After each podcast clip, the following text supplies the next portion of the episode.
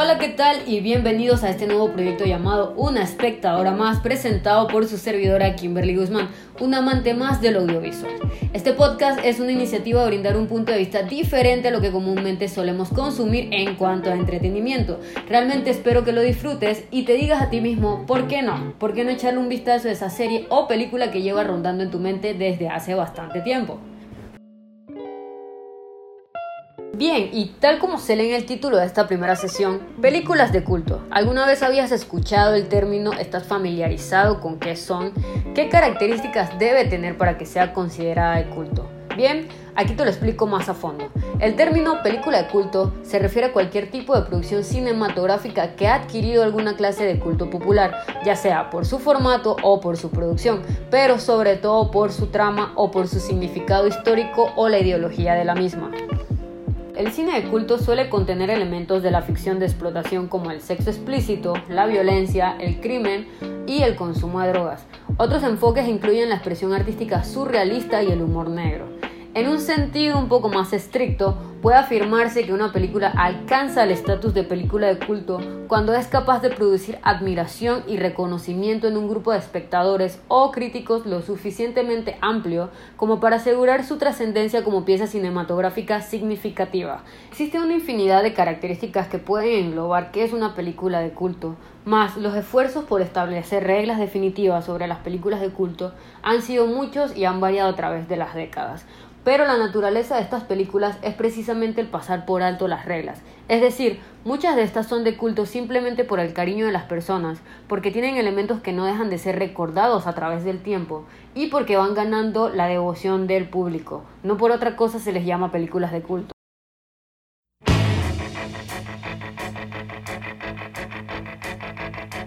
Astounding. Fleeting. Takes its toll.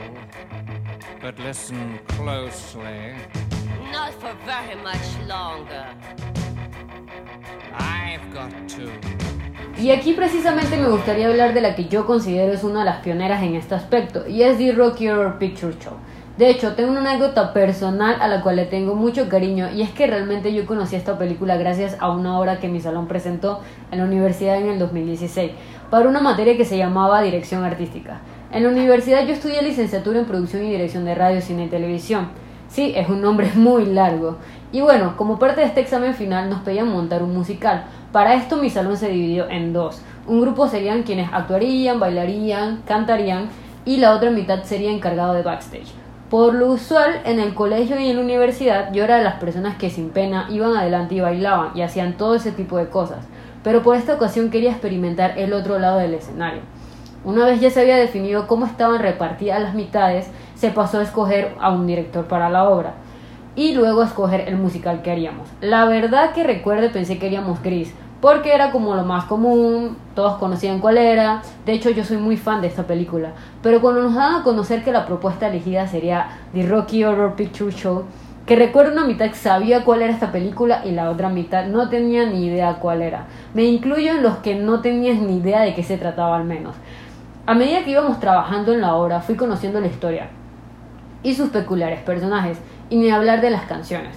Bueno, ¿De qué va esta película? Va de la pareja conformada por Brad y Janet, quienes a mitad de la nada quedan varados una noche y por consecuencia del destino recurren al hotel donde habitaban transilvanos y un científico transexual llamado Frank Furter. Frank Furter. La verdad creo que se pronuncia así, no estoy muy segura, pero para mí fue increíble haber conocido la película así, ya que realmente, originalmente, esta película era una obra de teatro alternativa, creada en 1973 por Richard O'Brien. No es hasta el 1975 en donde la 20th Century Fox entra a la jugada y se crea la película. Algo fascinante de esto es que la película contaba con todo el elenco original de la obra, incluyendo a Tim Curry, quien es Frank Furter y es el debut de la pantalla grande de este señor. El mismo quien más adelante lo conoceríamos también por otra película de culto en cuanto al género de terror. Y a esto me refiero con It, en donde este señor interpreta al payaso Pennywise. La película hace tributo a películas de terror, ciencia ficción serie B de finales de los años 40. Se dice que para la obra de teatro solo llegaban de 10 a 15 espectadores por noche y poco a poco fue creciendo y ganando popularidad.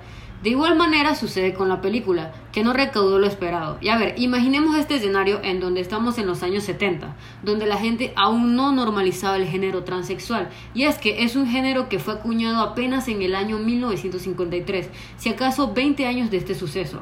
No era ningún tipo de spoiler por si aún no has visto la película y no arruinarte la experiencia. Sin embargo, es una película con una trama que rompe los esquemas y estereotipos de lo común, presentándote un personaje abiertamente transexual. Y es que el mismo Tim Curry lo confirma, que no quisiera ver que su personaje fuese tomado como una representación de drag queen, sino alguien seguro de su sexualidad.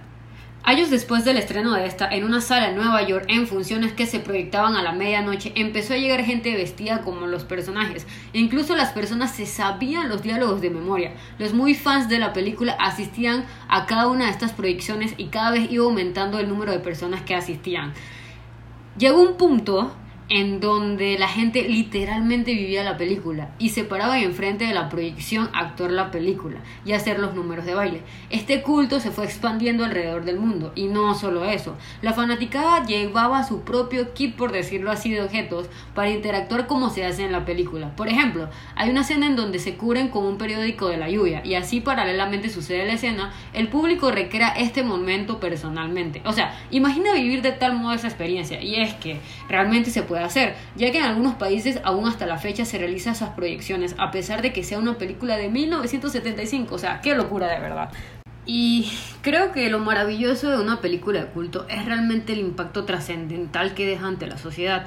Retomando y para cerrar la anécdota que contaba al inicio, me parece increíble que conocí originalmente The Rocky Horror mediante esta obra antes de la película, ya que así siempre fue. Pero así como yo no la conocía de igual modo en algún momento de la vida, has escuchado el título o has escuchado alguna que otra canción, ya que la película es referenciada en otros programas como por ejemplo Glee, Duck 70 Show y películas como La ventaja de ser invisible, y figuras como Mike Jagger quisieron portar el papel de Tim Curry. Y bueno, estas películas no tienen un género específico. Cada película de culto es casi literalmente su propio mundo.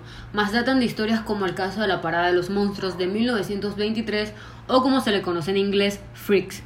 Un fracaso monumental en su época debido a que ni siquiera pudo completar una carrera comercial al uso, prohibida durante 30 años en Reino Unido y pese a todo hoy es considerada obra maestra absoluta y canon total del cine clásico de Hollywood. Pero hablemos un poco más de las que han tomado ese renombre. En cada género, por ejemplo, en el género musical tenemos Singing in the Rain de 1952.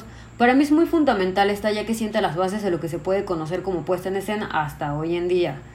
La anteriormente mencionada Gris de 1978, protagonizada por un joven John Travolta, que en ese entonces estaba llevando su carrera como actor, como podríamos decirlo, viento en popa, junto a Olivia Newton-John, y es que cómo no mencionar esta película, si de lo que te puedes imaginar de Gris existe, desde remakes para la televisión, referencias en otros programas, decenas de obras de teatro, inclusive hasta para Halloween, disfrazarte de las Pink Ladies suena como una buena idea, y me parece que esta es una de las más famosas en este género.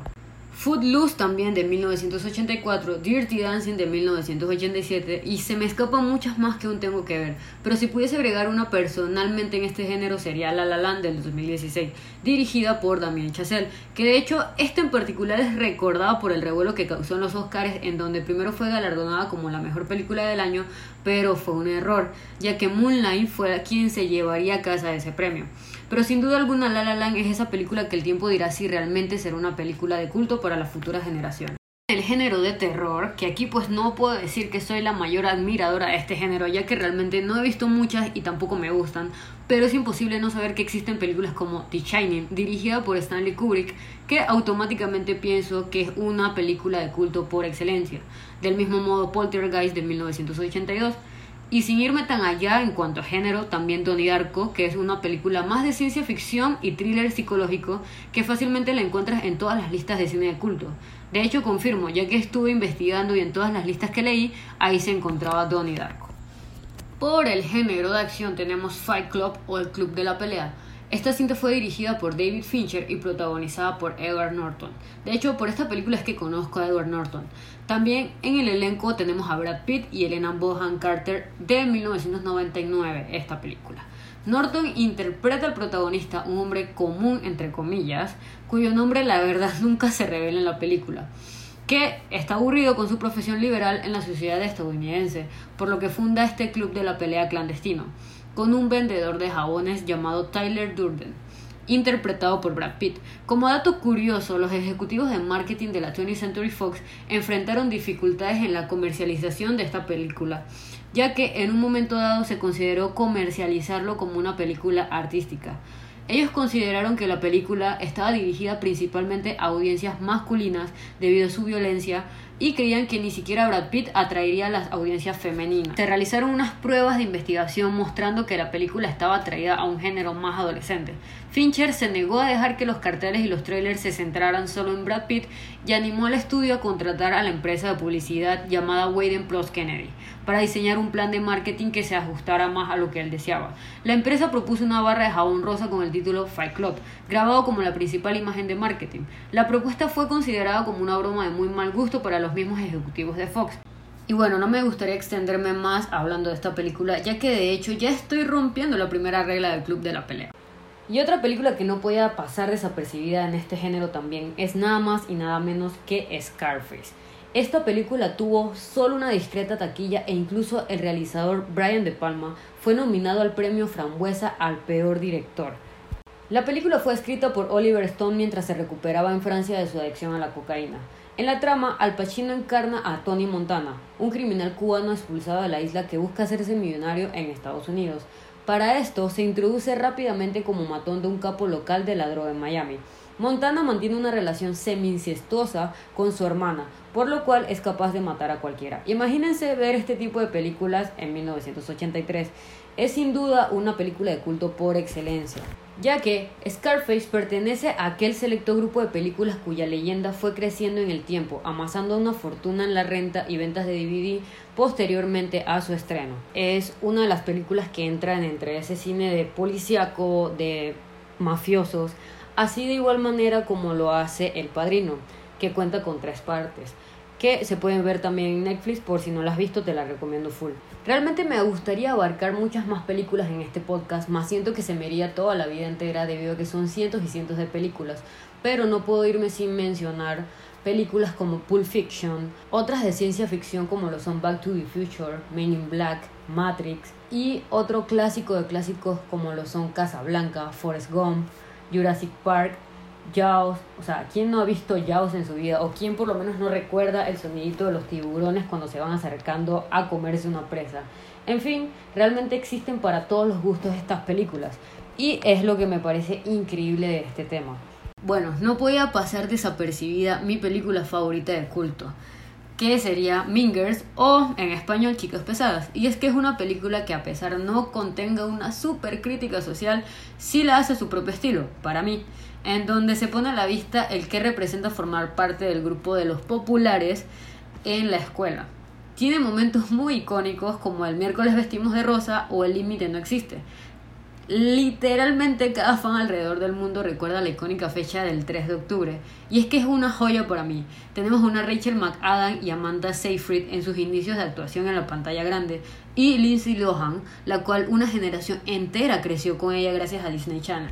Como conclusión puedo decir desde mi punto de vista que las películas de culto son aquellas que trascienden a través del tiempo, a través de las circunstancias que la misma película presentó, al no ser aceptada inmediatamente cuando fueron proyectadas en las salas de cine. Y es que realmente el cine es un arte que todas las personas sabemos disfrutar y apreciar.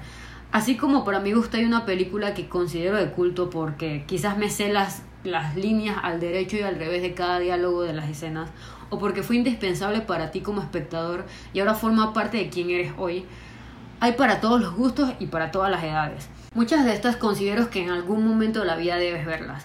Realmente espero que hayas disfrutado de esta sesión. Si te gustó, compártela con algún fanático del cine y muchas gracias por escucharme.